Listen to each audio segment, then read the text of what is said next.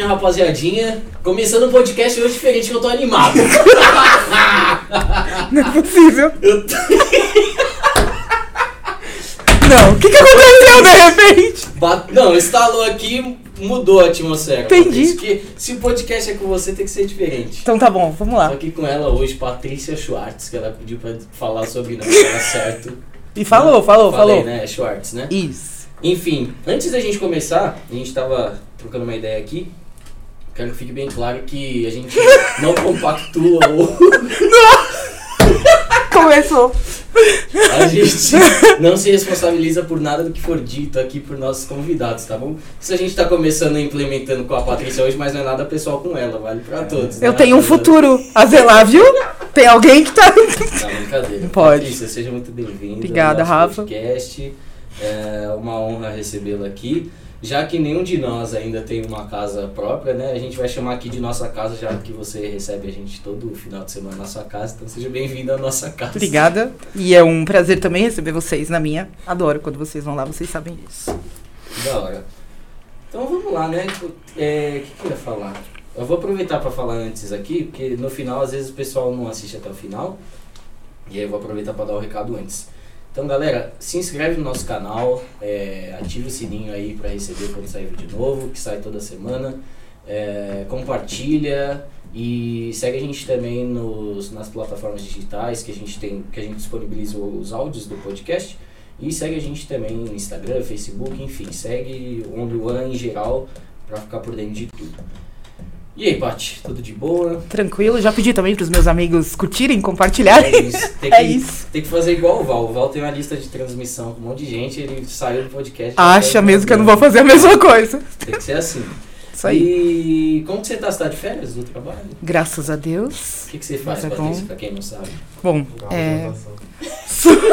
Come- da aula de Começou a zoeira.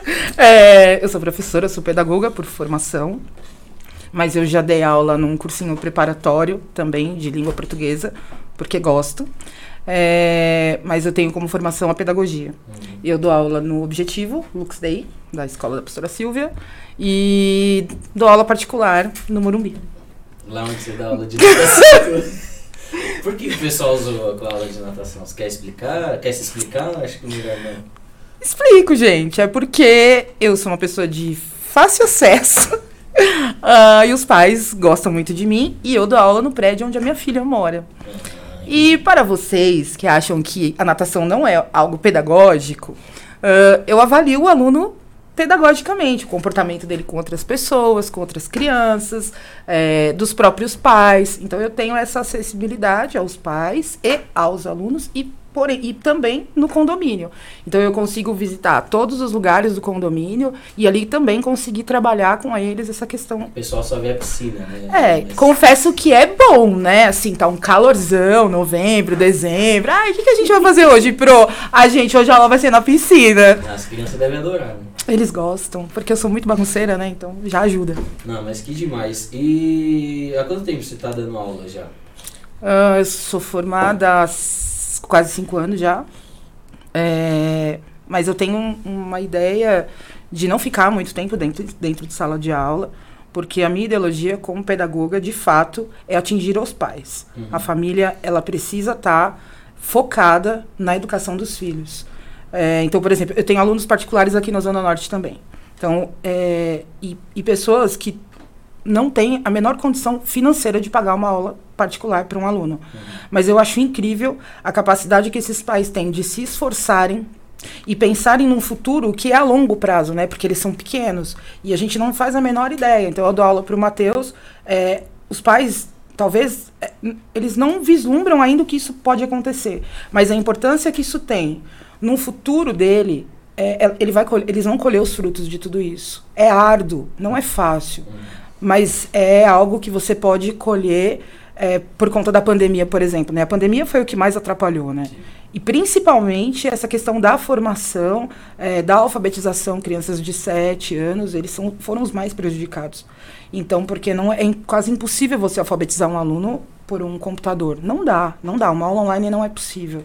Então, esse contato físico, apesar dessa... Total diferente. Total. Então, assim, é, eu agradeço muito, assim, a Deus essa disponibilidade que eu tenho e esses pais também me dão essa abertura de poder entrar dentro da casa deles, é, conviver, é, porque você, você convive com pessoas totalmente, são seres humanos diferentes. Uhum. Então, você encontra de tudo. Pais... existem muitos problemas familiares e que eles são levados para dentro da escola. Então, a minha ideia é o que é que falta de fato nessa família, nessa, nessa formação familiar, para que a escola consiga caminhar bem, para que esse aluno consiga caminhar bem. E sempre tem um viés ali no meio. Então, é, é necessário que se passa que, que esses pais passam por um crivo em, tentar entender o que está acontecendo. E o professor, nesse momento, eu tenho essa liberdade é, de não de mudar, mas de tentar transformar esses, esses pais para que esses alunos entendam tudo o que está acontecendo ao redor. E, e, não é só pedagogicamente falando, no próprio comportamento desses alunos. Eu tenho um aluno lá no Morumbi que ele tinha muitos problemas de comportamento. Uhum. E na convivência comigo, nessa autoconfiança que, eles tinham, que ele tinha comigo, hoje nós somos grandes amigos. Inclusive, eu sou muito amiga da própria família. Eles falam isso, inclusive. Eu acho isso incrível. Eu dou aula para ele até hoje. É, a mudança que ele teve de comportamento. E isso faz a diferença. Parece que não, mas faz. A psicologia diz que é, o aluno ele seleciona primeiro, ele, ele, intitula o melhor amigo. Então ele vai arrumar na escola, ele vai ter o melhor amigo. Uhum. E o segundo é o professor. Então eu, eu paro para pensar a responsabilidade que eu tenho de ter uma criança, porque eu só posso dar aula até os, eu sou licenciada para dar aula até os 11 anos, 10 anos, é, é uma criança e isso faz parte, essa base psicológica faz parte da formação dele para um futuro. Então, o que, que eu acrescento na vida desse aluno? Então, isso é muito importante. É mais ou menos isso. Que demais. É, e eu achei muito interessante esse lance que você falou, porque cada vez mais eu vejo os pais transferindo a responsabilidade de criação e educação dos filhos para a escola e para os professores, né? Isso. Então, vai, hoje eu tô com 25 anos, faz, nossa, faz um tempo que eu saí da escola já. É bom não ficar lembrando. Mas é, na minha época já era assim. Então, tipo, você vê pais que largam as crianças lá, às vezes porque trabalham, às vezes porque também querem deixar lá mesmo não tem paciência. E acham que simplesmente a escola tem que cuidar e criar do filho e Isso. tem valores e, e tem coisas que quem deve fazer são os pais, né? E acho que é, achei muito interessante você falar isso porque acho que você talvez seja uma das poucas, eu não conheço muitos professores, mas é, tenho certeza que você é uma das poucas que tem essa preocupação em atingir os pais também, porque acho que como professor a primeira coisa é falar, ah, não, não é meu filho, eu não vou criar, né? E você pensa o contrário, fala, ah, eu eu... Vou ajudar os pais, eu quero tocar os pais para que eles possam criar os filhos. Né? É isso mesmo. Eu, eu acho que a gente fala que é, parece um pouco é, ideológico falar isso, né? Mas eu, eu não tiro essa ideia da minha cabeça e não vou tirar. Então, por exemplo, eu, meu projeto para o ano que vem, para esse ano, se eu conseguir, é, eu só vou começar agora. Eu só quero cursos que tenham a ver de verdade com a neurociência, porque existem questões tanto para os pais como para as crianças que e, existem desbloqueios que você pode fazer tanto nos pais para que eles possam entender o que está acontecendo e como o que está ocorrendo com a educação desses filhos e aonde eles estão errando. Eu tenho, eu tenho uma coisa com as crianças que eu falo assim: vocês não erram, vocês simplesmente não sabem e nós estamos aqui para ensiná-los. Uhum. Então, é, e eu acho que é, sem amor, se eu não tiver amor no que eu faço, a pastora Silvia uma vez falou para mim isso, e eu achei muito interessante. Ela falou: "Você sabe por que que você não sente peso naquilo que você gosta de fazer? Porque você ama, você é apaixonado. Eu sou apaixonada pela educação, de verdade. É muito fácil você dar aula para um aluno que de repente dá um start, ele sabe tudo, você alfabetizou, ele tá lá no do, do A ao Z, o menino sabe todo o alfabeto. É bacana, mas e quando você pega um aluno que não sabe?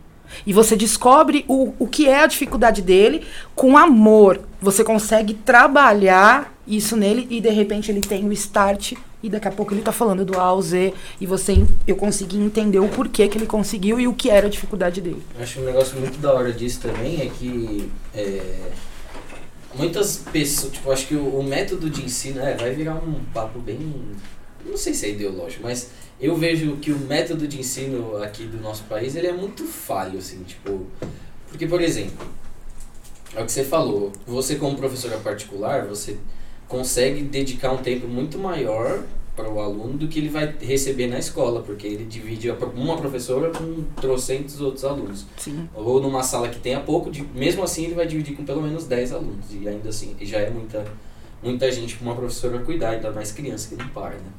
E acho que essa questão de. Acho que cada um tem um tempo. Então, é, o lance de você ser professora particular, você consegue meio que adaptar o ensino a cada um, né? Tipo, você consegue, por exemplo, você vê que o Joãozinho ele vai ter mais facilidade se você ensinar desse jeito, vai ter o a Maria que vai ter mais facilidade se você ensinar de outro jeito. Então acho que tipo, isso é muito legal também e mais legal ainda é que você hoje, tipo, você vive duas realidades diferentes. Você atende gente lá no Morumbi e atende gente aqui de uma outra realidade. Isso. Você consegue viver esses dois mundos. Isso. Tipo, acho que deve ser uma loucura. É, por exemplo, você falou do Joãozinho, você citou um nome aleatório, beleza. É, eu tenho um aluno que chama-se João. O João é lá do Morumbi. E eu sou apaixonada pelo João. Apaixonada por ele. O João é um menino que. Eu falo assim, ó, cada aluno, cada criança, cada adulto tem as suas especificidades. Então, por exemplo, é, o João é um aluno que eu não posso, por exemplo, é, colocar uma atividade para ele que fique ali, sabe? Que ele tem, ele tem a mente muito agitada. E o João pega tudo muito rápido, ele é muito inteligente. Só que ele pega tudo muito rápido. Só que, por exemplo, se eu ficar para ele, falando do alfabeto, um exemplo, bem simples para todo mundo poder entender. Do A ao Z, vai chegar uma hora que ele vai chegar no M. E ele já tá cansado porque ele sabe, ele já não aguenta mais. Mas ele é capaz de falar do A ao M, todas as palavras. Ele tem cinco anos. Todas as palavras que comecem do A até o M. Então ele vai lá, o A de abelha, o B de bola, o C de casa, e assim ele vai, ele vai trabalhando. Eu tenho outros alunos que têm um pouco mais de dificuldade. Então eu, eu preciso, é o que você acabou de falar. Eu consigo trabalhar individualmente com cada um e, e descobrir exatamente aonde é que ele está falhando. Eu não falo isso para ele, obviamente, mas eu descubro onde ele falha e aí eu consigo trabalhar em cima disso. Então, isso é o bacana da aula particular. Você se dedica integralmente àquele aluno. Uhum. E isso faz toda a diferença quando ele chegar na escola. Entendeu? É isso. E só para explicar para a galera, né, para não deixar um ponto solto, o que eu falei que eu acho muito falha na nossa educação é porque, por exemplo, eu fui uma pessoa que desde pequena não tinha muita facilidade com matemática. Eu sempre achei difícil e sempre tive, foi minha pedra no sapato a minha vida escolar inteira. E é claro que a gente precisa é, aprender, né, tipo, o básico da matemática, porque ela faz parte do nosso dia a dia. Mas tem algumas coisas que eu vejo que não são necessárias. Por exemplo, no meu caso, eu nunca vou usar na minha vida Bhaskara, mas eu aprendi, aprendi. E tipo, nunca vou usar. O que eu tô querendo dizer aqui, talvez se tipo, vai, a gente tem a educação básica e de repente no ensino médio eu acho que a gente poderia começar a pensar diferente. Então, é, começar a colocar matérias que vão desenvolver um profissional para a área que ele deseja já, sabe? Tipo, hoje a gente tem as os ensino ensinos técnicos, mas ainda assim eu acho que não é tão focado e específico quanto deveria ser. Não sei se você tá me entendendo. Tô. E acho que, tipo, eu, eu sinto que eu perdi muito tempo da minha vida aprendendo um negócio que eu nunca vou usar, sabe? Tipo, e aí eu fico, por quê, né? Porque para isso precisam haver, haver mudanças de políticas públicas. Não adianta. Se isso, a gente tem uma, a gente tem várias leis é, que de certa forma, pr protegem o estudante. Uh, que a gente tem, por exemplo, a Base Nacional Comum Curricular. E é sobre ela que os professores, as escolas, eles têm que ter como base de ensino. Então, por exemplo, uh, você que fez publicidade. De fato, você não vai usar teorema de Pitágoras, de fato, você não vai usar a fórmula de Bhaskara. É, então, eu acho que isso deveria começar lá no oitavo ano, porque hoje temos o nono ano. Então, isso deveria começar lá no oitavo ano. Qual é a base que um aluno tem, por exemplo, a, a ideia, né? Ah, o que, que você quer ser quando crescer, né? Uhum. Mais ou menos assim. Então, ah, eu quero fazer publicidade e propaganda. Eu creio que a escola poderia ter um enfoque, justamente no que você está falando, em cima daquilo que eles querem fazer. E você não perderia tanto tempo estudando algo que de fato você não vai usar. Mas não, não, não teria, não vai, não, essa possibilidade é, é, muito remota, enquanto as políticas públicas na educação não mudarem. Entendeu? Por isso que ah, as pessoas falam, o Brasil é um país um pouco atrasado nessas questões de educação. Eu acho que a gente tem é, grandes alunos, existem pessoas que são muito dedicadas. Eu, eu, eu vi isso na minha frente, é, de gente que trabalhava, levava duas horas e meia para chegar lá no cursinho onde eu dava aula, voluntariamente, inclusive. E todos eles passaram em escolas, é, em faculdades federais. Todos. Todos, sem exceção de nenhum. Pobres, é, onde eles não tinham a menor, nunca estudaram em escola particular, é, às vezes não tinham dinheiro para ir pro, pro cursinho, mas se dedicaram e passaram. Então, dá certo, entendeu? Com Sim. um pouco de dedicação, apesar não, é, é, das dificuldades que, que nós enfrentamos, enfrentamos na questão do governo, é, mas dá, dá para dar certo, é só você, só eles se dedicarem um pouco mais. É, é nesse ponto aí, nossa, que vai virar o, o a gente vai falar um podcast só de, de sobre Não, educação. Depois, mas só porque eu lembrei. Porque tem o um lance lá de meritocracia, tem gente que fala que sim, hum. tem gente que fala que não. Eu acho que é por partes. Então, por exemplo, você falou que esses alunos, eles com certeza não tiveram a mesma oportunidade que eu, por exemplo, tive ou que outras pessoas tiveram, óbvio. Então a gente não pode falar da questão da meritocracia nesse caso. Mas houve uma meritocracia no caso deles, de quererem e se esforçarem para passar. Então, tipo, existe sim a meritocracia, só que a gente precisa analisar todo um ponto de vista. Tipo, é. não só falando, ah, não, a pessoa, se ela se esforçar, ela consegue. Óbvio que não. Tipo, uma pessoa que vem de uma condição que você falou, ela vai ter que se esforçar muito mais muito mais. num lugar oh. que outra pessoa que já saiu na frente. Isso é sim. é óbvio.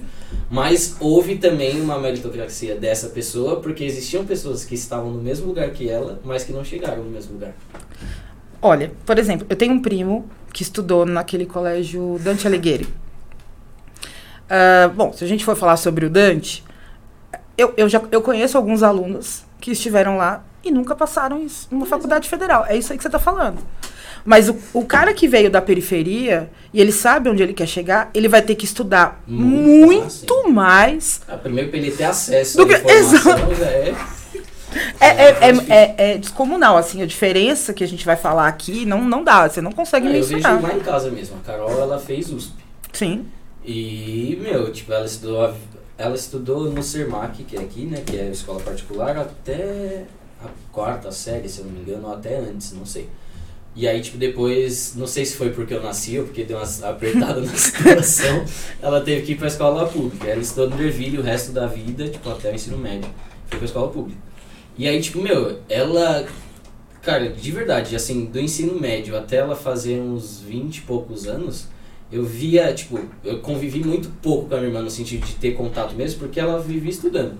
Então, tipo, ou ela estava estudando em casa, ela fez cursinho no ângulo, e aí, tipo, a gente não tinha condições para pagar, ela foi trabalhar como monitora, que acho que é que tem cursinho, e ela foi trabalhar como monitora para ter pra poder. bolsa para continuar uhum. estudando.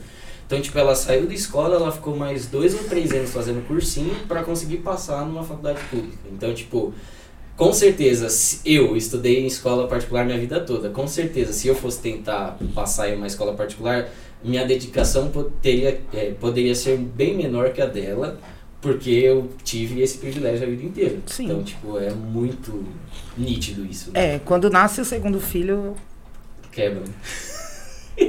um pouquinho. A Carol estudava escola particular também? Não, na verdade, assim, os meus. Eu falo assim, ó, a Carol é, nasceu uh, no tempo das vacas gordas e o André não teve o mesmo privilégio. Mas eu acho que a gente seguiu a vida e foi, foi bom, assim. Não... Mas é que você tocou nesse assunto aí, eu lembrei uhum. do tal do. Lá em casa foi meio que o contrário, assim, tipo, não foi porque eu nasci, né? Tipo, a situação, mas, tipo, eu acho que eu vivi tempos muito melhores que a minha irmã. Assim, mas você falou do Derville? O Derville, na época, era, era referência. Era, era Existiam escolas públicas que a gente tinha que dormir. É, eu dormi. É, a mãe do Jorge dormiu. Eu também pra dormi. para conseguir uma vaga pra eu mesma. Mas eu tive que dormir. Que meus pais achavam aquilo um absurdo, mas eu queria estudar naquela escola e eu dormi na fila. Sim.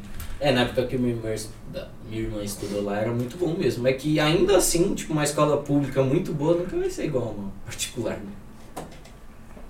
É, existem a, a, as escolas modelos, né? Que, a gente, que nós chamamos assim. É, não é igual porque o professor ele sempre vai, vai empatar naquilo que ele precisa. Então, assim, o professor muitas vezes tira dinheiro da escola pública. Ele tira dinheiro do bolso para investir no aluno, Sempre vai ter aquele aluno. Eu já vi histórias de professores assim incríveis que compraram livros porque o Estado, o Estado fornece a, o, a, o que é básico. Uhum. E sempre tem aquele aluno que quer se dedicar mais porque ele quer fazer. isso. Ah, o professor quer fazer medicina. Aí es- o olhar do professor para esse aluno e dá muito certo. Porque o professor olha e fala, é ele. Principalmente professor de ginásio. Ginásio não, agora é o ensino fundamental Ginásio. 2, né? Ai, gente. E o médio. Então, assim, eu, eu consigo olhar, por exemplo, um pré-adolescente, que eu ain- ainda não sou licenciada para dar aula para eles, mas eu consigo olhar um pré-adolescente e falar- e adolescente e falar. Meu, esse, esse moleque vai. Esse eu sei que vai. E ele vai caminhar do, do Fundo 2 até o médio. E ele vai, ele, esse vai entrar na faculdade, seja federal, seja. se- Seu irmão é um exemplo. Estudou em escola pública e entrou na USP. Mas é o que você disse. Talvez você se dedicaria menos. Porque você teve a chance de estar numa escola particular que ela sim se dedica ao aluno. E eu acho que, tipo, não sei se foi exatamente o meu caso, mas eu vejo assim, tipo, até porque existem exemplos contrários, né? Mas talvez por eu estar numa escola particular esse tempo todo, talvez eu nem dei tanto valor ao, ao estudo, assim, tipo, porque, sei lá, nunca foi do meu pensamento passar em uma faculdade pública, até porque eu jogava bola, né? Então eu ia, eu ia ser jogador de futebol e não pensava, em, tipo, o estudo assim era meio que segundo plano. E aí na hora que bateu o lance de fazer a faculdade já tava no segundo tempo já, assim, no final do segundo tempo e eu não tinha muito o que escolher. E como eu não me dediquei o suficiente, eu sabia, não vou passar uma escola, uma escola, uma faculdade, Faculdade pública. pública. Aí eu fui pelo caminho mais fácil. né? Mas você nem tentou, nem prestou. Ah, Eu sabia. que não ia dar, que ia dar ruim, né? Não vou gastar pagar. sábado e domingo inteiro pra, né, pagar. É. Não, não. Eu fiz o Enem pra, pra falar que eu tinha uma experiência na vida, né? Que eu fiz o Enem. Oh, meu Deus, falar isso pro professor é muita sacanagem. Eu fiz o Enem e aí, tipo, vai, ó. Pra você ver, eu não sou uma pessoa tão burra assim, óbvio que não. Mas eu consegui. Ninguém é. É, eu consegui bolsa na faculdade. Mesmo sendo particular, eu consegui uma porcentagem de bolsa lá. Então, se eu me dedicasse mais, provavelmente eu conseguiria mais bolsa ou poderia até passar numa faculdade particular. Eu acho que por isso que eu acredito em meritocracia, porque eu acho que se você se esforça, é claro que existem pessoas que vão sair de níveis mais altos, mas se você se esforça, você consegue, chegar. Consegue. Tipo, eu acredito muito nisso. E aí, mudando um pouco de assunto, para não ficar um assunto tão político e É. educação e tudo isso, é, conta um pouquinho de como você chegou aqui na igreja, como foi a chegada da Patrícia com o Andrezinho, nosso querido Andrezinho, que hoje está com 3 metros de altura. É, de verdade, assim, é- a- essa referência de altura dele, eu não sei o que, que aconteceu. Porque o pai dele nem era tão alto. É, e não conheço ninguém da nossa família que, era, que é tão alto Que quanto é ele. assim. ele tem 1,93 de altura, o pé a gente não precisa falar. parte. É, pula. É, bom, eu cheguei na igreja tem 10 anos. Vai fazer agora em março. 10 anos que eu tô aqui. É, a minha conversão, ela se deu. Eu falo que Jesus é o cara mais estrategista que já existiu. Porque é, eu me separei do pai deles é, em outubro de 2011. E aí eles começaram a ir para casa do pai, eles eram pequenos, começaram a ir para casa do pai. E aí eu tava no Facebook, sentada no computador e tal. E falei assim, ah, eu queria tanto arrumar alguém e tal. Pá, pronto, entrei num- numa. Não lembro se foi uma sala de bate-papo, num aplicativo, não lembro. E conheci uma pessoa. E essa pessoa é que me ganha para Jesus. E é essa pessoa que começou a orar depois por mim, para que o Senhor. É, é, é, que ele. Estabelecesse. É, o, o meu casamento com, com o Júlio na época. Era crente mesmo. É, a gente namorou, né? Na época. Mas aí a gente viu que não tinha nada a ver. E o cara orou pra você voltar. Então, e aí ele falou assim, cara, é, você tem que voltar com ele. E aí ele começou a orar. E eu, tipo, na época não entendia muito, assim, sabe? É. Gente, que- como é que pode uma coisa? Mas tudo bem. E aí, de fato, foi o que aconteceu. Aí eu me lembro que. é, Mas a gente, se, a gente se amou muito, assim, meu marido. Nós ficamos 18 anos casados. E aí. é, A gente se falava todos os dias. Mesmo separado, ele vinha na minha casa de final de semana, ficava na minha casa. Tudo era uma desculpa. Ai, Um os amigo. filhos, não sei o quê, dormia lá tal. E aí, é, um dia eu falei pra ele, falei assim, ó, eu vou numa igreja. Tô indo numa igreja evangélica. Ele, nossa. Patrícia, tudo, né? Igreja evangélica, cara.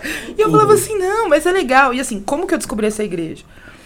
Era um sábado, eu tava. Essa pessoa que, que me ganhou pra Jesus, ele nunca falou de. Até hoje eu nem sei que igreja ele frequenta. É, ele tá morando no sul agora. É a última informação que eu tive. Eu tenho amizade ainda com a irmã dele.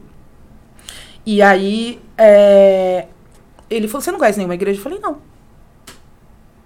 Porque nós servimos a igreja católica por 36 anos. Uhum. E aí, eu falei assim: Não, não conheço. Aí eu me lembrei que eu pegava um ônibus e vinha até o Berga para fazer compra. E eu passava e via essa igreja. Então a única igreja de referência que eu tinha era essa. Aí um dia eu vim, eu falei para ele, eu vou. Era um sábado, eu tinha que trabalhar, tava super cansada. E tava no metrô, fiquei parada lá. E, e ele tinha falado para mim, ó, eu vou te dar uma Bíblia. Essa história é muito legal. Ele falou, vou te dar uma Bíblia. Eu falei, ah, tá bom. E a gente passava horas, ele passava horas falando de Jesus pra mim. A gente ficava, tipo, 5, 6 horas no telefone, eu não trabalhava, eu trabalhava com atendimento. E aí eu, tipo, deixava a ligação lá e atendi, ficava ouvindo ele falar. Eu aprontei um cadinho na vida, né? Mas tudo bem. Um exemplo de profissional. É, espero que os gestores de, de atendimento ao cliente não estejam ouvindo isso nesse momento.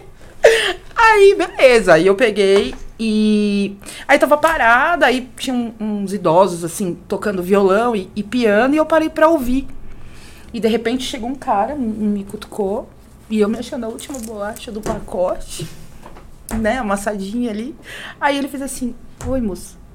É, meu nome é Tavares. Nunca mais esqueci o, nome, o sobrenome, né? Porque ninguém tem esse nome. É, e eu queria te dar um presente. Falei, pra mim? E o presente, e o, o, o embrulho estava de fato numa embalagem mesmo, de presente mesmo, bonitinho. Aí eu falei assim, mas por que pra mim? Ele falou assim, porque é pra você. Eu falei, tá bom. E eu, esse meu amigo, ele chamava Dailton. Ele falava assim, você tem que comprar, eu vou te comprar uma Bíblia da, So- da Sociedade Bíblica da Paz com a tradução do João Ferreira de Almeida. Nunca mais esqueci isso. Falei, ah, tá bom. E aí eu vou, uma pessoa educada, mamãe ensinou, né? Abre o presente quando a pessoa te der, e mesmo que você não goste, fale que é lindo, maravilhoso e fica quietinha. Se você não, eu sempre ensinei isso pros meus filhos. Falei, gente, se vocês ganharem alguma coisa, se vocês não gostarem, faça, põe aquele sorriso no rosto e fala, ai, muito obrigada, é muito legal, isso aquela. E eu já passei por várias situações com eles, inclusive. André nunca deu uma. O André não, mas a Carol já deu uma bela. André é bonzinho. Graças a Deus. Aí, o que aconteceu? A gente. é, eu abri. Quando eu comecei a abrir, que eu fui puxando assim, ó. Tava escrito lá em cima, Sociedade Bíblica do Brasil. Abri. Tradução João Ferreira de Almeida. comecei a chorar. Eu falei assim, você apareceu da onde? Eu falei, você conheceu a Dailton? E comecei a perguntar, achando que a Dailton, que tava lá em São Mateus, Tinha que tinha mandado pro cara, pro cara me encontrar no metrô de Santana. Gente, não Qual fazia chance? sentido nenhuma. Tinha nem WhatsApp na época. Não, imagina, acho que não era nem bip. Sei lá, não sei. Sabe? Tô zoando. Eu nem sou da época do bip, mentira, sou.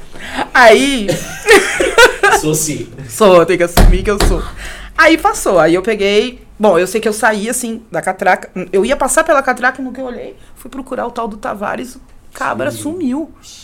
Aí eu saí e liguei pra Daito na hora, porque o celular me pegava lá embaixo e falei assim: Você tá louco? Quem é Tavares? Me fala quem é Tavares! E eu falando, e na plataforma lá de Santana, me fala quem é Tavares. Ele, Paty, o que tá acontecendo? Fala pra mim quem é Tavares. Eu falei, cara, não conheço nenhum Tavares. Falei, meu, esse cara parou, me parou lá embaixo do metrô, me deu uma Bíblia da Sociedade Bíblica do Brasil, tradução de João Ferreira de Almeida. Eu falei, calma, cara. Aí ele começou a chorar. Ele falou, cara, você ganhou um presente.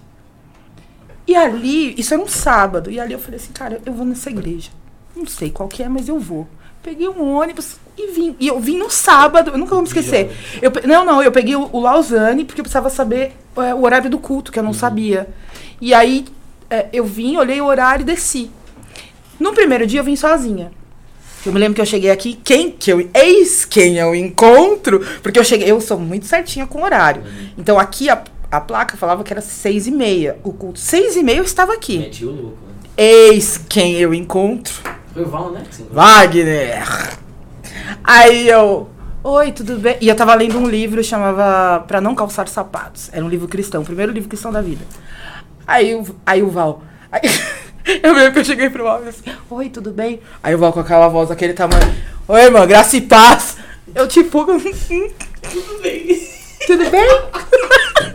Legal, beleza. Aí encontrei meu Elídio, aí de repente eu comecei a ver a igreja encher, encher, porque a galera chegando, e eu olhava, um levanta a mão pra cá, o outro canta aqui, eu falei, ah, o movimento é, é bom, a coisa tá boa, tipo, a série aqui tá boa.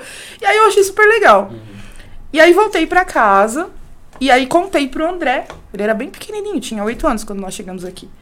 Aí falei, ah, a mãe foi numa igreja tal, super legal. Eu falei, vamos, vamos domingo que vem com a mãe e tal. E ele veio.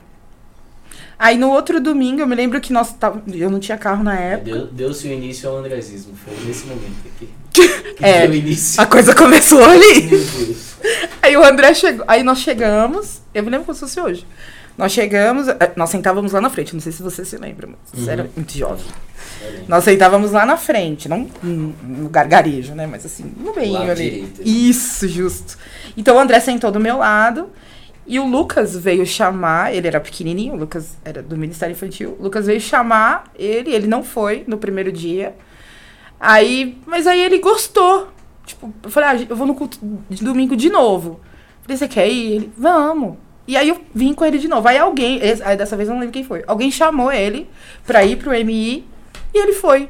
É. Até hoje, eu nunca Aí se mais. com o Jorginho, Nicolazinho. Aí, Aí deu-se início às peripécias. é assim, sem, sem querer lembrar, né? Mas assim, a primeira e única bronca que meu filho tomou foi por causa do Nicolas. Nicolás, queremos você aqui. Olha, filho, queremos meu fiote, um dos meus adotivos. Não queremos Isso. não. O que você foi falar? É, e aí foi isso. E aí até hoje, é, eu chego na igreja, ele vai pra um lado e eu vou pro outro. Então tem 10 anos que eu só trago o André. Não der pra ir. Mas louvo a Deus pela vida desse menino. Amém. E aí você chegou, tipo. Ixi, você tá num momento difícil, né? Porque acho que o Júlio tava zoado. né? É, então, aí eu, não, eu chego, tava tudo bem. Aí eu cheguei, ah, falei pro Júlio, ó, é, tô indo na igreja, tal, não sei o que lá. E na verdade a gente se amava E mesmo. vocês já tinham voltado, né? Quando eu vim pra igreja, não. Não. Ah, Não, porque eu vim em março. E aí, março, abril, maio. Nós voltamos em maio. E aí, certamente, ele. primeiro, o primeiro impacto, assim, dele chegar, né, dele, dele querer vir para a igreja, certamente foi por minha causa. É, porque ele nunca gostou de igreja evangélica, de verdade. Aliás, nenhum de nós. hum, A gente nunca. Fiquei muitos anos dentro da igreja católica. Sim, meu- meus pais. A minha mãe era judia e se converte ao catolicismo por conta da minha, da minha, do meu pai. Essa foi a condição para que eles casassem. Então, assim, toda a família da minha mãe, eles são judeus. Então, essa, essa eh, questão ah, do judaísmo é muito viva dentro de mim. E é uma cultura sensacional, assim. Eu, eu, gosto, eu gostava muito de, de todas as festas que aconteciam. Eles dão muito valor. Se você quiser saber sobre valores de família, Ah, eles são as melhores pessoas para te mostrar isso. Até porque muito do que a gente se baseia é no, naquele, nos preceitos deles, né? Sim, sim. Se a gente for ler o Velho Testamento, tá tudo lá. Aí, é, aí ele veio. Aí no primeiro dia. ah, ah, ele gostou, foi legal, tal. Eh, A, a igreja deve ter algumas. Eu já vi já algumas fotos dele. É, ele, tipo, toda. Acontecia. Qualquer movimento na igreja que acontecia, você viu o pescoço dele assim, ó, tipo, me perguntando alguma coisa. Tipo, "Ai, o que, que tá acontecendo? Isso aqui?" Aí eu, mano, não me pergunta, cara, porque eu também cheguei quase agora. Tem dois meses que eu tô vindo da igreja, tá tudo meio bagunçado aqui na minha cabeça. Porque você vai se adaptando, Uhum. né? Você vai se adequando. E aí, no segundo domingo, ele veio. Aí, no terceiro, ele veio. No terceiro, ele aceitou Jesus. Num louvor do Thales. Nunca vou me esquecer. É, chama Arde Outra Vez. Hum. E aí ele, tipo, ouviu, começou a chorar. A pastora Ademir fez o apelo, ele aceitou Jesus, glória a Deus por isso. Aí no próximo domingo, aí eu falei pra ele, ó, então o negócio é o seguinte, já que a gente, né, tá firmando na igreja e tal, falei, então vamos casar, vamos fazer o negócio direito. Porque nós vivemos por 18 anos juntos, mas a gente não tinha nada, não Uhum. né, éramos casados. Ele falou, não, tudo Ah, bem. era casado. Perante a sociedade. era. Perante a sociedade, sim. É, não, sim. Mas um lance mais sério mesmo, né? É, na igreja. Cumpri- não, cumprir exatamente aquilo que tem que ser cumprido. Pronto, acabou. E aí ele falou, não, beleza. Aí nós, no outro domingo, nós vamos falar com seu pai. E aí falamos com ele, falou assim, ó, a gente quer casar, oficializar, fazer tudo certinho e tal. Aí teu pai, muito educadamente, falou assim, não, eu vou, faço, empreto a bênção tal, você faz um almoço. E o Júlio era um cara de poucas palavras, mas ele, ele brincou, ele conseguiu fazer uma brincadeira com seu pai, que eu nunca vou me esquecer, que Júlio nunca tinha falado com o pastor Edemir. Ele falou assim, ó, você fica sossegado, porque seu pai falou assim, ah, pode fazer um almoço, não sei o quê, aquele jeito dele. Aí eu peguei, falei, aí o Júlio virou pra ele e falou assim, é, nossa, pode ficar sossegado. Porque cozinhar bem, ela cozinha. aí o Júlio virou. Aí tudo bem, né? Aí, beleza. Aí isso foi num domingo. Numa terça-feira, na terça-feira próxima. Não, aí no domingo ele falou, ó, vai no cartório, vê quanto que é pra casar no cartório, é, todas essas questões. Aí ele falou, ah, tá bom. Aí eu fui, fui ver preço de aliança, Uhum. tal, que a gente não tinha aliança, tal. Tá bom. Na segunda-feira eu fui. Na terça-feira, quando eu chego do trabalho, eu senti um cheiro de queimado no meu andar, no meu prédio, e entrei em casa. Aí eu entrei. Ah, não, isso às 9 horas da manhã eu fui trabalhar. E aí ele me ligou e falou assim. É, foi a nossa última conversa. Ele falou, bom dia, amor, tudo bem? Eu ainda brinquei com ele. Falei assim, nossa, amor, meu filho, essas horas, 18 anos de casado, me chamar de amor, 9 horas da manhã, mó preguiça, eu já tô aqui trabalhando, não sei o quê. E aí ele fez assim, nossa, não pode? Aí eu falei, pode. Aí ele falou assim, ó, é, quero eu, você, nossa filha, nosso filho, nossa cachorra. Não, ele perguntou, amanhã você trabalha? Eu falei, não, que era feriado, 7 de junho. Aí eu falei, não, ele falou, então quero eu, você, nosso filho, nossa filha, nossa cachorra, deitado no colchão na sala, comendo pipoca e a senhora nada de vassoura na mão. Porque eu usava os meus seriados pra limpar a casa e tal. Aí eu falei, tá bom. Quando eu cheguei em casa, eu senti um cheiro de queimado e ele já tava com o colchão na sala. E eu olhava ele e falava, tá tudo bem? Aí ele falava assim, eu tô com muito sono. E aí, só pra resumir, porque senão a história é um pouco longa, aí pra Aqui Não é um resumir... lugar de resumir, não. Não, é porque é louco. A história é longa. É que assim, se eu conto, é- parece que é, é muito longo, mas isso aconteceu em cinco minutos apenas. Então, eu, É que você tem um. eu trago a memória, né? de- eu, eu consigo. Os detalhes. É, eu sou um pouco, né? Você, você É coisa conta de-. É coisa de professor, né? Você sabe. Tem criatividade. né? É, preciso. Aí ele pegou e falou assim. é, aí eu, eu fui comer e eu lembro que eu comi aquele é, frango é, queimado que ele fez. Eu tava com muita fome. E aí eu fui pra sala. Aí eu falei assim, tá tudo bem mesmo? Aí ele fez assim, tá. Aí ele falou assim, eu tô com muita dor no meu nervo ciático. Aí eu falei, ah, tá bom. Então eu vou pegar o remédio. E fui. Peguei o remédio. Quando eu fui entregar, a mão dele simplesmente não não segurou. Se eu pegar essa caneca e te entregar, eu sei que você vai segurar. Ele até fez o movimento que ia pegar, mas a hora que, que eu, eu, tipo, meio, não, não joguei, mas eu encostei no- na mão dele. E ele simplesmente deixou cair. Aí eu peguei, falei, ah, que bonito, né? Vou ter que ficar, tá com tanto sono que eu vou ter que te dar igual bebê, né? Voltei, peguei de novo, peguei as gotas e dei num descartável. E eu dei na boca dele. E aí ele tomou ah, e falou, ó, eu vou dormir. Porque eu tô com muito sono. Só que conforme ele foi fazendo um movimento no colchão, assim, na sala, que, que ele ia dormir mesmo, eu vi que a boca dele deu uma entortada. E eu falo que naquele momento Deus é, ele foi muito pontual, assim. Porque eu sou muito zoeira. Eu zoo com qualquer coisa. Até na hora da morte eu vou zoar. Porque eu, sou- eu acho que é o meu mecanismo de De defesa, entendeu? Eu, eu sei que eu, eu tenho isso comigo. E aí, eu. Só que naquela hora, acho que Deus. O Espírito Santo falou, ó, acabou a brincadeira. Porque alguma coisa tá acontecendo aí. E aí eu chamei a Carol. Falei, Carol, vem cá. Tô vendo que seu pai tá com a boca torta. Aí ela vem das- do, do quarto e fala assim, mãe, o pai quando tá com sono, ele fica com a boca torta, braço torto, porque a gente zoava mesmo. Porque, de fato, o Júlio, quando tinha sono, era um- ele dormia até sentar, até tá de pé. Ele, eu já vi dormir de pé. E aí, beleza. Aí nós sentamos no sofá, eu sentei atrás dele, ele deitado aqui. De repente, ele simplesmente virou. Tipo, um movimento de dormir mesmo, sabe? E do nada, ele abriu os olhos, mas ele arre- arregalou os olhos, parecia que o globo ocular ia sair pra fora e começou a fazer um barulho com a boca e um suor saía da cabeça dele, parecia uma torneira. Eu nunca tinha, eu nunca mais quero ver aquilo. E eu olhei e falei, nossa, gente, acho que deu ruim. Mas, tipo, eu falei que deu ruim, mas eu sabia que tava dando mesmo. Então eu corri, liguei pro, pro bombeiro, né? Liguei pro 93. Graças a Deus, eles vieram muito rápido, eles socorreram o Júlio muito rápido. Mas o, o aneurisma já tava comendo o cérebro dele já. Comendo. E aí ele foi internado, é, ficou exatamente 120 dias. Ele morre no dia 6 de outubro. É, então, assim, não, não havia a menor possibilidade de cura, né? Se a gente for falar. E eu me lembro que, que na época, eu, o seu pai foi visitá-lo. Então, ah, e também eu tava na igreja, recém-chegada na igreja, né? Então, além de eu não entender muito essa movimentação, eu me lembro que eu fui muito abraçada por muitas pessoas. É, e abraçada em todos os sentidos, né? É, de toque mesmo, é, de, de pessoas que paravam em mim, perguntavam. Eu me lembro que eu sentava nesse mesmo lugar na pontinha, assim, e o seu pai, quando começava o culto, ele passava, ele rapidamente chegava no meu ouvido e falava: Como é que tá o seu Júlio? O louvor rolando, e ele vinha, falava comigo: Como é que tá o seu Júlio? Eu falei: Isso aí, tá assim, tá assado, blá, blá, blá, blá. Bom, aí o seu pai foi visitá-lo e eu perguntei para ele. Falei: Júlio vai morrer, não vai? E ele, muito carinhosamente, falou assim: se pela vida ou pela morte, o nome do Senhor será glorificado. Nunca que eu vou esquecer isso. E aí, a gente sempre ficava esperando, né? Eu, eu sempre disse que a morte do meu marido foi uma morte anunciada. É, ah, mas Jesus podia fazer um milagre? Ele certamente poderia. Mas para tudo há um tempo, uhum. né?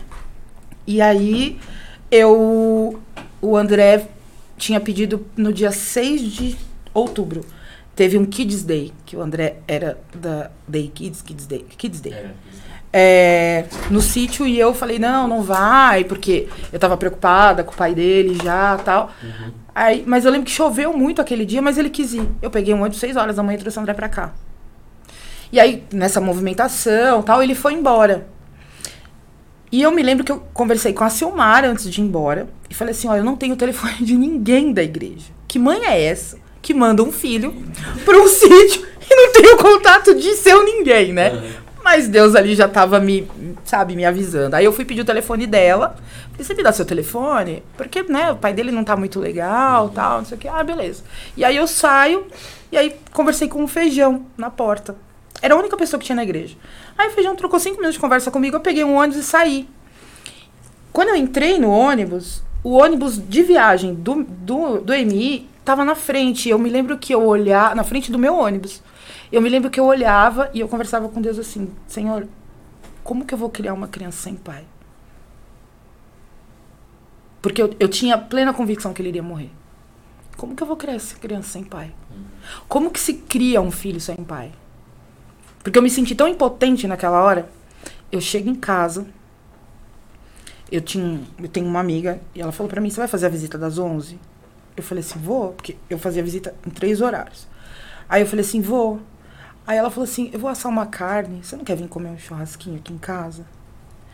Aí eu falei assim, ai amiga, eu não sei, eu, eu, eu, vou lá fazer a visita dele. Mas no fim eu acabei decidindo ir pro churrasco. Aí o que, que eu fiz? Eu falei, antes do churrasco, eu vou só dar um jeitinho na casa tal, e tal. E eu tinha tanto medo de receber ligação do hospital que eu deixava sempre o celular longe de mim. E de noite eu desligava. Porque eu não queria saber se ele tinha morrido de noite. Hum.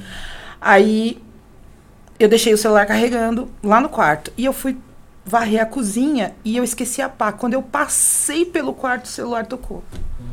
Aí eu atendi, não me. Não me. Não me. É, não, é, eu fui atender, não consegui, eu retornei para esse número, sem saber que era o número do Hospital do Mandaqui.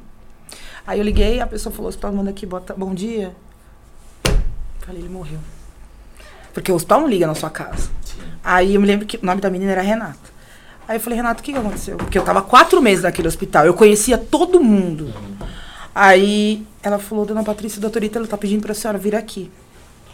Aí eu falei assim, ele morreu, né? Aí ela falou assim, a senhora pode vir aqui? Eles não falam. Não, não. Ah, posso. Aí eu me lembro que minha respiração começou a ficar ofegante, eu chamei a minha vizinha e falei, ó, vamos comigo pro hospital porque eu acho que o Júlio morreu. E de fato era o que tinha acontecido. Então, assim, naquele momento, é, eu tive muito apoio da família do meu pai. É, eu tenho um primo, é, Sebastião, que inclusive ele foi o que custeou a minha faculdade. É, ele também custeou toda essa questão de velório, que eu também não entendia nada. Tudo foi tudo muito novo. É. E assim, você se perde, né? Eu acho que é um momento que você tá tão fora de si que se você de fato não tem esse apoio. É, então, assim, não tem, né? Meu primo de alma veio me socorrer. É, porque eu tava literalmente sozinha, Rafa. Sozinha. E aí o André no sítio. Por isso que eu falo assim, Deus, ele foi muito assertivo. Porque ele, ele montou todo esse dia para que nem o, o meu eu, que eu não entrei em desespero em momento nenhum, mas eu, eu precisava cuidar da minha filha que estava em casa e comunicá-la que o pai tinha falecido. Eu precisava esperar o André chegar ou não. Então eu, eu não sabia muito o que fazer, eu de fato estava bem perdida. Mas é, eu liguei pra Silmara. E aí a Silmara falou com o Alexandre. E o Alexandre veio perguntar para mim: se você quiser, a gente leva o André agora. Mas eu acharia bom que ele ficasse. Porque você consegue, né, começar a trabalhar e, e, realizar todos os trâmites até que, né, haja liberação do corpo, enfim. Bom, e aí foi isso que aconteceu. Então o André chegou do sítio uh, e aqui na igreja foi onde eu comuniquei ele, que o pai tinha falecido. Mas ele tinha apenas oito anos. Uh, então foi, foi mais ou menos assim. E dali pra frente, é, eu, eu olho e vejo o quanto de cuidado e o quanto de amor que eu tive de pessoas aqui a partir desse dia. Uh, não foi fácil. Eu posso te assegurar. A gente já teve muitas vezes essa conversa, né, dentro da minha casa. Não foi fácil. Criar dois filhos sozinhas não foi fácil. E aí teve o episódio da minha filha, né, do qual você já sabe. É, então, assim, eu criei o André sozinha, porque daí a Carol vai embora. E aí ficamos só nós dois durante esses 10 anos. Então, nós somos muito parceiros com dificuldades, porque né, a gente não é aquela família doriana que tá tudo perfeitinho, ai, o bebê da mamãe, isso não existe, gente. Se a gente brinca, mas a gente a gente tem muita luta. A gente lutou muito durante esses 10 anos. A gente sofreu muito e a gente se alegrou muito. Mas eu creio que Deus foi muito bom para nós, porque hoje eu colho os frutos daquilo que eu plantei. Eu acho que é, tudo o que nós aprendemos e continuaremos a aprender, tudo aquilo que Deus tem feito nas nossas vidas, entre lutas e vitórias, é, a gente venceu. Em Deus nós vencemos. Porque se você olha o André, né, você sabe da vida do meu filho, da nossa família, é, ele para mim é uma baita de uma referência. É, eu às vezes eu falo que eu não sei se o sacerdote às vezes dentro da casa é ele ou a sacerdotisa sou eu, sabe assim? Às vezes esses papéis meio, meio que se invertem. Mas o Senhor é sempre o centro da nossa vida. Então, é, a gente é muito zoeiro, a gente é muito brincalhão. É, eu sou extremamente brincalhona. Mas quando você é para falar sério, a gente senta e conversa e é isso. É, então, a gente... É, eu falo que coisas que ainda irão acontecer... É, eu estou me preparando psicologicamente para tudo isso. É o próximo assunto. ah, não. Não vai fazer eu chorar, não. Mas é. Mas é. É o reino de Deus sendo estabelecido. Amém. O reino de Deus é estabelecido dentro da minha casa, quando as pessoas entram lá. É, eu tenho quatro amigas da faculdade, por exemplo, que a gente de vez em quando se reúne. E elas, a Priscila é uma que fala muito assim, ela fala, cara, eu admiro muito a sua fé. E às vezes eu questiono essa minha própria fé, eu questiono de verdade. Porque eu olho e falo assim, cara, eu vejo mulheres a pastora Silvia é uma. Eu acho que para mim uma das pessoas que mais tem fé é ela. Aquela não, aquela ali, o negócio é. Não, eu sempre falo para ela. Mas ela falou uma vez uma coisa para mim que me deixou bem impactada, assim. Então hoje eu tomo muito cuidado quando eu falo é, com as pessoas a respeito de fé.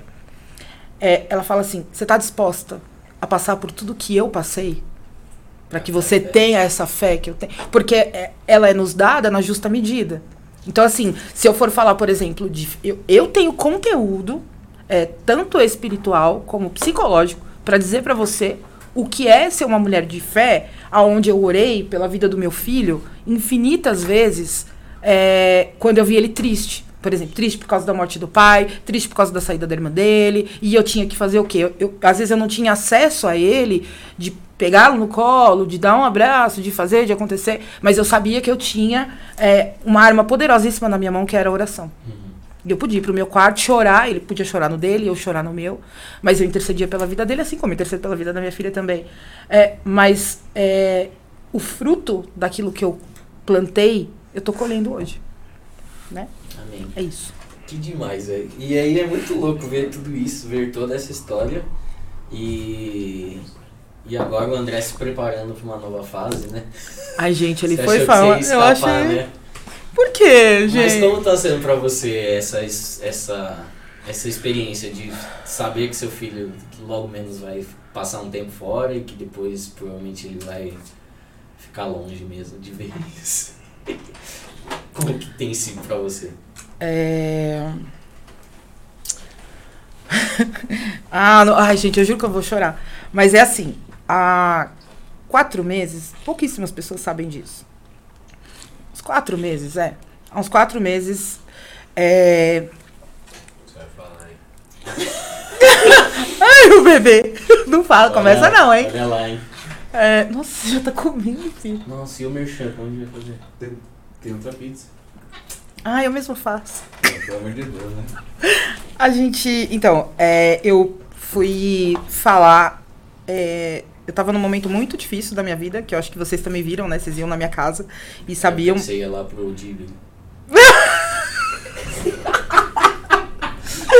Ai, gente, quando vocês estiverem mal, vão pro Jeep, que é boa. Tava no Dib aos domingos. Não, mas é assim, eu não tava bem mesmo, psicologicamente falando. E aí Deus coloca uma pessoa pra eu é, chamar e ajudar. Porque essa pessoa tava passando por problemas financeiros e tal. Só que eu falava pra Deus assim, ó, como que eu posso ajudar alguém se quem tá precisando de ajuda sou eu? Dá pro senhor me ajudar? Arruma alguém pra me ajudar e eu não tenho que ajudar ninguém? E aí, e Deus, e eu, tipo, passei aquele dia na sala, ia pra cozinha, e falava, cara, não quero ligar pra ninguém, não vou falar com essa mulher, não. E eu, eu nem tenho papo com ela. Aí, é uma pessoa aqui da igreja. Eu simplesmente falava, liga. E eu, não. Não vou ligar. Ele liga. E eu não. Só faltava Jesus chegar aqui e falar assim, minha filha, dá pra você pegar esse celular e ligar? E aí eu falava assim, não, tá bom, Deus, eu vou ligar. Oi. E eu fui extremamente grosseira com ela. Isso a gente já conversou várias vezes. Eu fui extremamente grosseira. Eu falei, oi. perdão. Pedi, pedi, pedi mesmo. Mas ela me perdoou, né? Graças a Deus. Aí eu falei assim, oi, tudo bem? Falei, deixa eu te falar uma coisa. É, eu tô sabendo que tá acontecendo isso, isso, isso. Dá pra você me falar o valor dos remédios, enfim. Dá pra você me ajudar aí? Aí ela é muito educada, muito amorosa pra falar. E aí aquela morosidade dela, de, também de ficar falando, que era meio devagar, aquilo começou a causar uma irritação, porque eu queria sair daquela situação. Aí ela, ela, ai não, mas olha, o remédio tal, blá, blá, blá. Aí eu falei assim, olha, eu só quero o valor do remédio. Quantos são? Qual é o valor? Aí ela me deu. Aí eu, eu lembro que eu fui anotando, eu queria muito ach- achar esse caderno. Aí eu fui anotando os valores. Daqui a pouco, eu falei assim, também tô sabendo que suas contas também estão todas lascadas. Você, por favor, gentileza, você me dá o valor das contas. Gente, como eu sou grossa, cara.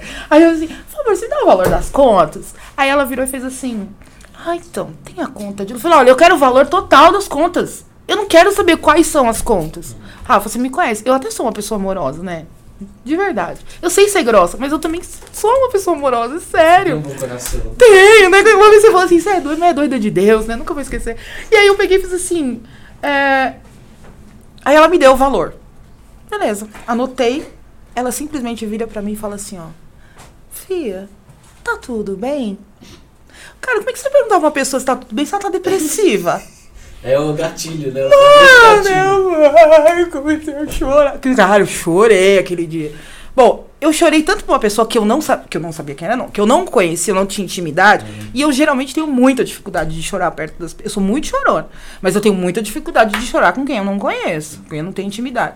Eu caí num choro profundo. E ela começou a orar. E Deus começou a falar comigo.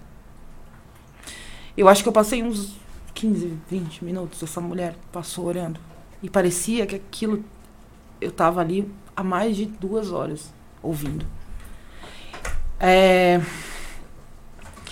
E uma das coisas que Deus me falou naquela oração foi exatamente isso.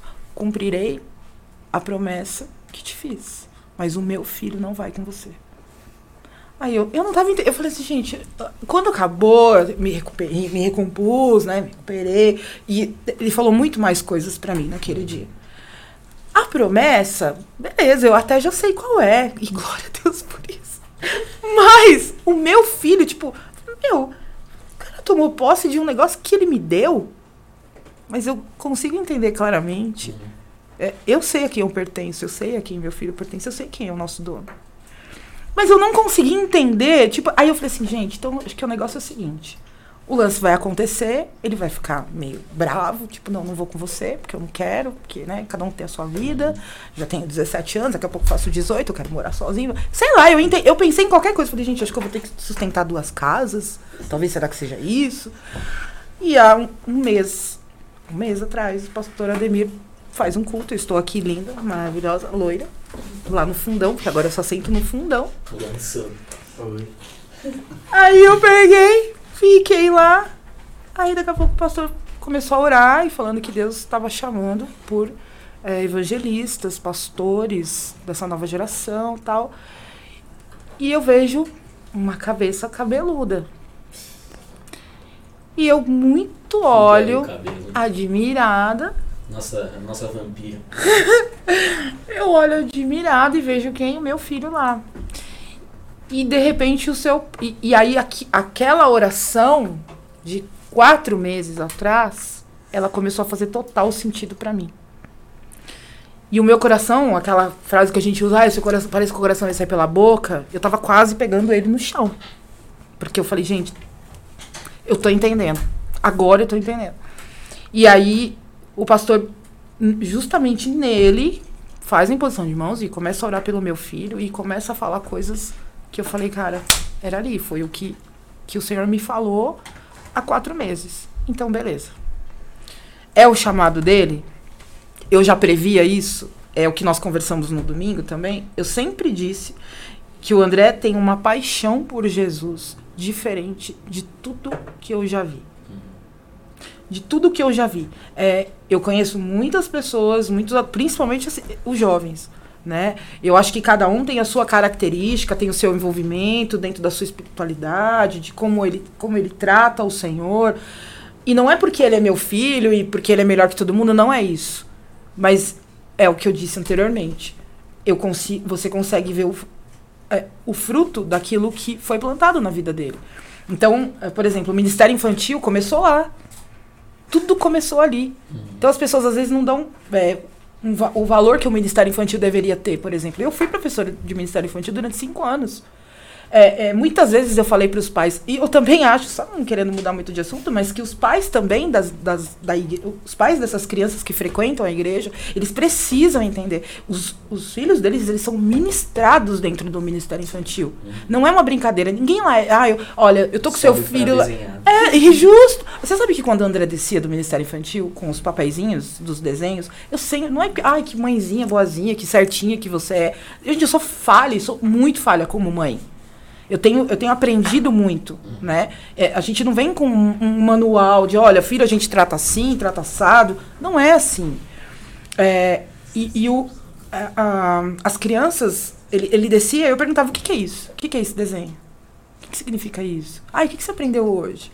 E ele foi caminhando, até que ele vai para o Ministério de Jovens, ele saiu mais precocemente, né? Porque o André Rebeldia. sempre foi, né, querendo ser... Rebeldão. Sempre foi... Ele é a tropinha dele, né? É, Nicolas Nicolas. Ai, não, é, o Jorge chegou um tempinho depois, mas quando o Jorge chegou também tumultuou. Ah, Entendeu? Aí o juntou. único exemplo é o Filipinho, né? Ah, o Felipe um sempre exemplo. foi. Felipe, o Felipe, eu lembro uma vez que o pastor Ademir, a Leia, sua mãe, disse assim: Ah, eu queria pegar alguma criança que. eu- nossa, eu nunca vou esquecer esse dia. Eu queria saber se alguma criança aqui sabe o versículo de João 3,16. Quem levanta?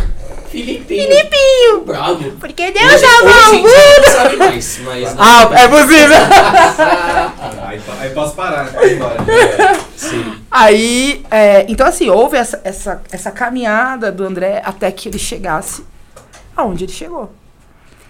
É, então, por exemplo, ver, ver o André tocar nesse culto de, domingo, de sábado de jovens. É, aquilo pra mim causou um- um, Foi vergonha. ah, foi lindo. Aquilo pra mim foi. Eu chorei muito naquele culto. Muito de verdade. Porque é a resposta das minhas orações. O André é a resposta das orações da mãe dele. É, parece que eu sou meio, né? Vocês falam que eu sou meio assim e tal, eu tenho esse meu jeito. Apesar que você me defende, né, Rafa? Mas assim, esse meu jeito meio diferente de ser. Ouro pouco. um pouco é ótimo. Ó, próximo podcast, a gente vai fazer uma pausa nesse podcast. Próximo podcast vai ter outro microfone aqui pra, o- pra mais convidados. Pra ter o co-host aqui, ó. Porque os caras ficam falando lá, ninguém vê, né? Ah, sim, sim, é verdade. Dando sequência. Mas aí, então, e aí eu olho ah, e vejo é, o André tocando, o André ministrando no louvor, isso foi muito. E essa ministração dele, é engraçado que é, eu tô levando ela por esses dias. Eu tô vivendo exatamente aquilo que o André ministrou no sábado. de levar o amado para onde nós estivermos, em todas as situações, e que todas as vezes que nós pensássemos em qualquer dificuldade que nós tinha, que nós temos, que nós voltássemos para a cruz de Jesus. E de fato é isso que eu estou vivendo ao longo desses dias. É, então é, é, isso que eu falo. Às vezes é, ele é o meu sacerdote e eu sou a sacerdotisa na vida dele por muitas vezes. Eu orei muito, oro muito por ele, tanto por ele como pela minha filha, porque eu creio na promessa que a palavra de Deus fala uh, que eu e minha casa serviremos ao Senhor. E essa promessa eu creio de fato que ela será cumprida na minha vida. É, não gostaria. Eu, eu, tinha, eu tinha uma, uma oração que eu falava assim, ó. Ó, porque às vezes eu, eu brigava um pouco com Deus, sabe? Só um pouquinho. Aí briguei muitas vezes, questionei muito a Deus por muitas questões da minha vida. Hoje, de fato, de fato eu não posso reclamar. Mas eu questionei ele muitas vezes e, e, e falava assim, ó, então é o seguinte, já que o senhor né, não quer me dar aquilo que eu desejo, mas que o senhor, pelo menos, é, não me recolha antes que eu veja o meu filho formado e a minha filha convertida. Só. E se tudo acontecer amanhã, hein, Patrícia? Mano, não, então, mas peraí. Você não sabe o que eu fiz. Há dois anos, chegou quem? O Tasmania, o Theo. O Leozinho. Theo. O Theo chega. E aí eu desorei se é que é possível. Tipo, senhor. Essa é a é a zoeira. Eu falei, meu, mano, eu tava brincando, é sério, esquece isso. Peripécia. Tipo, é, tipo, você me conhece, sabe que eu sou da zoeira e tal, esquece isso aí que eu falei. E aí o Theo nasceu. E aí, ele fez 17 anos. Aí eu falei, caramba. Já vai Peraí, daqui quatro anos o garoto já. Falei, gente, eu tenho quatro anos pra rodar, né? Assim, não, peraí, peraí. E o Theo tá aí, né? E o Theo é é um menino sensacional, Não é porque é meu neto, mas é lindo. É, assim, gente, vocês estão rindo. Ele é terrível, mas tadinho. Não, a gente ama o Theo. Eu sei. É criancinha amável, dócil. É um anjinho. Nosso menino. Amanhã ele tá aí, viu, gente? Oh? Agora, Amanhã é dia. Então a gente não vai pra lá, tá sabendo. não, domingo ele, eu vou devolver pra mãe. Beleza. E aí, é, então, assim, desorei e falei, Deus, esquece essa oração. e aí eu falei, esquece essa oração e tal. E aí, tipo, aí, nessa oração que essa moça fez, uh, Deus tem confirmado muitas coisas no meu coração. Então, é, eu tenho muitas pessoas do meu lado, assim. Então, é, ao longo dessas, dessa minha, por exemplo, eu não tenho pai e mãe já há mais de 20 anos. Então, ao longo dessa minha orfandade, Deus tem colocado muitas mulheres ao longo desses anos para cuidarem de mim. Por exemplo, a bola da vez hoje é a TT. Coitado dela, né, gente? Tadinho. Judiação. Tá é na vibe de descansar já de boas, filho tudo criado. aí apareceu eu, né? Patrícia. Mas, gente, assim como eu tenho os meus adotivos, que são vocês aí, ela tem a mim. Entendeu? É, e a gente é muito parceiro, assim, né? Então, é, eu vejo esse cuidado que Deus tem na minha vida. E na realidade a ida do André para pro, pro treinamento missionário é só uma das promessas que Deus está cumprindo na minha vida. E ele é tão sensacional, tão surreal, é, que ele não vai me deixar sozinho. Né? No momento em que eu achava que ele ia embora, e aí eu ia ter aquela ideia do tal que a psicologia chama de ninho vazio, é, eu tenho a possibilidade de poder ter alguém do meu lado para correr comigo é, nesse momento de fragilidade. E eu espero que corra pro resto da minha vida. Amém. A ideia é essa, né? Top. Cara, que demais, velho. Nossa, o papo foi muito bom. Mas antes de encerrar, antes de encerrar, porque não dá pra ter uma conversa com a Patrícia onde a gente só fala de coisas sérias, né? a gente tentou, né? É, a gente se esforçou. Mas só pra gente encerrar, eu queria que você contasse como foi a sua infância, as peripécias que você já fez, como era a Patricinha. Ô, gente, deixa, deixa, deixa eu falar. Olha, o bom, assim, o legal, assim, de falar sobre isso é que Deus foi tão bom para mim, cara, que meus filhos não fizeram a metade do que eu fiz, né? Eu ah, fui. Se esforçar mais, hein? Eu fui uma. Não, não, não, chega. Já deu, já tá com 17, já nem precisa mais, porque eu fazia isso muito antes dos 17. É, eu, eu sempre morei no mesmo lugar, né? Desde que nasci. Então, é, eu moro a exatos 45. Lá mesmo? É, Ah, Nasce. a todo. todo domingo, que o Felipe fala, inclusive, que não tem chave. Tá sempre aberto. É, Isso é verdade. Cara, esses dias eles ligaram na minha casa. Pô, cadê o André? E eu, eu não sei, eu tava juntando, tava, tava almoçando com o Alessandro. Eu, não sei onde é que tá o André. Aí eu, eu falei, não, não sei sim. Ele foi caminhar. Sei lá o que, que ele foi fazer, foi correr, foi caminhar, sei lá. Aí os moleques, é, mas a gente tá aqui na porta da sua casa. Foi caminhar.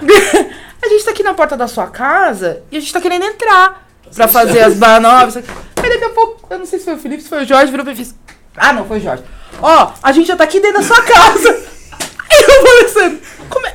Meus moleques tá dentro da minha casa. Como é que vocês entraram? Tinha uma chave no Ah, sempre. Essa parte do podcast você corta, senão vai espalhar o esconderijo. Não, tinha, uma, tinha uma chave. Eles simplesmente entraram. Mas assim, meu, vocês A são casa de da casa, né? É, minha casa. Então, assim, aí o que, que aconteceu? A gente, é, como eu moro lá há muito tempo, então eu sempre fui muito de, de liderar, de querer. é, então, a gente, eu tenho amizade. Só antes, Você é a moradora mais antiga do prédio? Não. Tem a, a, a Matula Zalen. Cantando Esther, linda. Fofa. Mas Tá é com- só você e ela. 9.6 já. É só os, 9.7 os mais velhos de já. Lá. Não, tem o filho dela, que é mais velho que eu, né? Pô, pelo Mas amor de por Deus. que eu tô falando isso? Porque, tipo, pra galera aguentar o o que a gente. é- Nossa, a gente não derruba a casa, né? É quase. Mas pra aguentar o barulho só sendo a pessoa que quase manda do prédio. Ah, mas é tipo É por isso, é o jambalaya. É isso aí, eu- a jambalaya eu domino. Que isso, hein? Que aula, hein, galera? Que aula. Tá funcionando ali agora? Voltou? Voltou. Aulas, crianças. Aulas, crianças. Queria finalizar com uma frase aqui que eu mesmo... Se já existe, desculpa, eu acho que não. Mas com o que a Patrícia falou aqui, eu queria uma frase. Meu Deus. Que vai, vai bombar, vai bombar. Vai ser... Corta. Ainda bem que eu não fui. Não, aqui ó, pais, criem seus filhos para ser igreja e não na igreja. Entendeu? Ó. É isso. Sensacional! É isso. Põe- pode pôr nos Pode rios pôr, aí. ó. rios, esquece, é. esquece a história. Esquece. Estouramos. Esquece, é isso. Próximo review 100 view. É, não, ô, Jorge, não. Pai bate 3.400 views no, no Reels. O alcance tá bom. É, é Imagina famosinho, quando que vai dar o nosso agora. Ah, vai estourar, esquece. Galera, chegando ao final, como de costume, temos aqui nossa. Ó, hoje nós somos o cliente 210. Cara, não vendeu pizza, hein? Glória a Deus, porque essa pizza é top. De nada, rainha. É Ah, ô gente, ó, deixa eu falar. Peraí, preciso falar. Posso? Pode. Não, fazer o merchan. Você vai falar da pizza? É, Ah, ué. então. Faça o Gente. merchan. Olha. Seguinte. É... Ah, você não falou, porra, você não falou que eu sou goleiro. Conheço totalmente sobre produtos utilizados em doces. Então eu quero dizer uma coisa. Esse chocolate que eles utilizam nessa pizza é muito top. Não é aquele chocolatinho mais ou menos. É bom. Então, assim, todo domingo a gente come lá em casa. É, Rainha dos Bancários, essa pizza é muito boa. Pizza muito boa, muito boa, muito bem recheada. Então, assim, ó, gente, peçam lá. Ah, meu nome é Lilian, né? Brilha. Lilian, atendi vocês super bem. Um beijo, Lilian. E é isso. Vamos acabar logo que eu quero comer essa pizza. Nossa, é, vamos. Na moral, é isso aí, rapaziada. Telefoninho aqui é da Rainha dos Bancários. Aqui embaixo, padrão. Mano, olha essa pizza de morango e chocolate. Fiquem com muita vontade. Se ficarem com muita vontade mesmo, peçam. E se também não estiverem com muita vontade, peçam mesmo assim, porque uma pizza a gente come mesmo sem ter vontade, não é mesmo? É isso, galera. Muito obrigado, Paty, por ter aceitado o nosso convite. Foi muito bom é, esse tempo aqui com, com você. E galera, compartilhe o vídeo, se inscreva no canal mais uma vez se você não é inscrito. E vamos fazer com que nosso canal cresça para que mais pessoas possam ouvir essas histórias, para que mais pessoas possam. Uma comida ali, né? Para que mais pessoas possam ouvir é, sobre o reino, sobre o evangelho e que elas possam ser alcançadas, beleza? Inclusive, até um testemunho que acho que a gente não falou em nenhum podcast. Teve uma pessoa que voltou para os caminhos do Senhor, ouvindo um podcast nosso, foi o Duval. Então, nada do que a gente faz é em vão. O Senhor ele tem usado as nossas vidas. Então, compartilha para que mais pessoas sejam alcançadas, beleza? Obrigado, Paty. Um beijo, até domingo lá em casa. Beijo, galera. Até mais.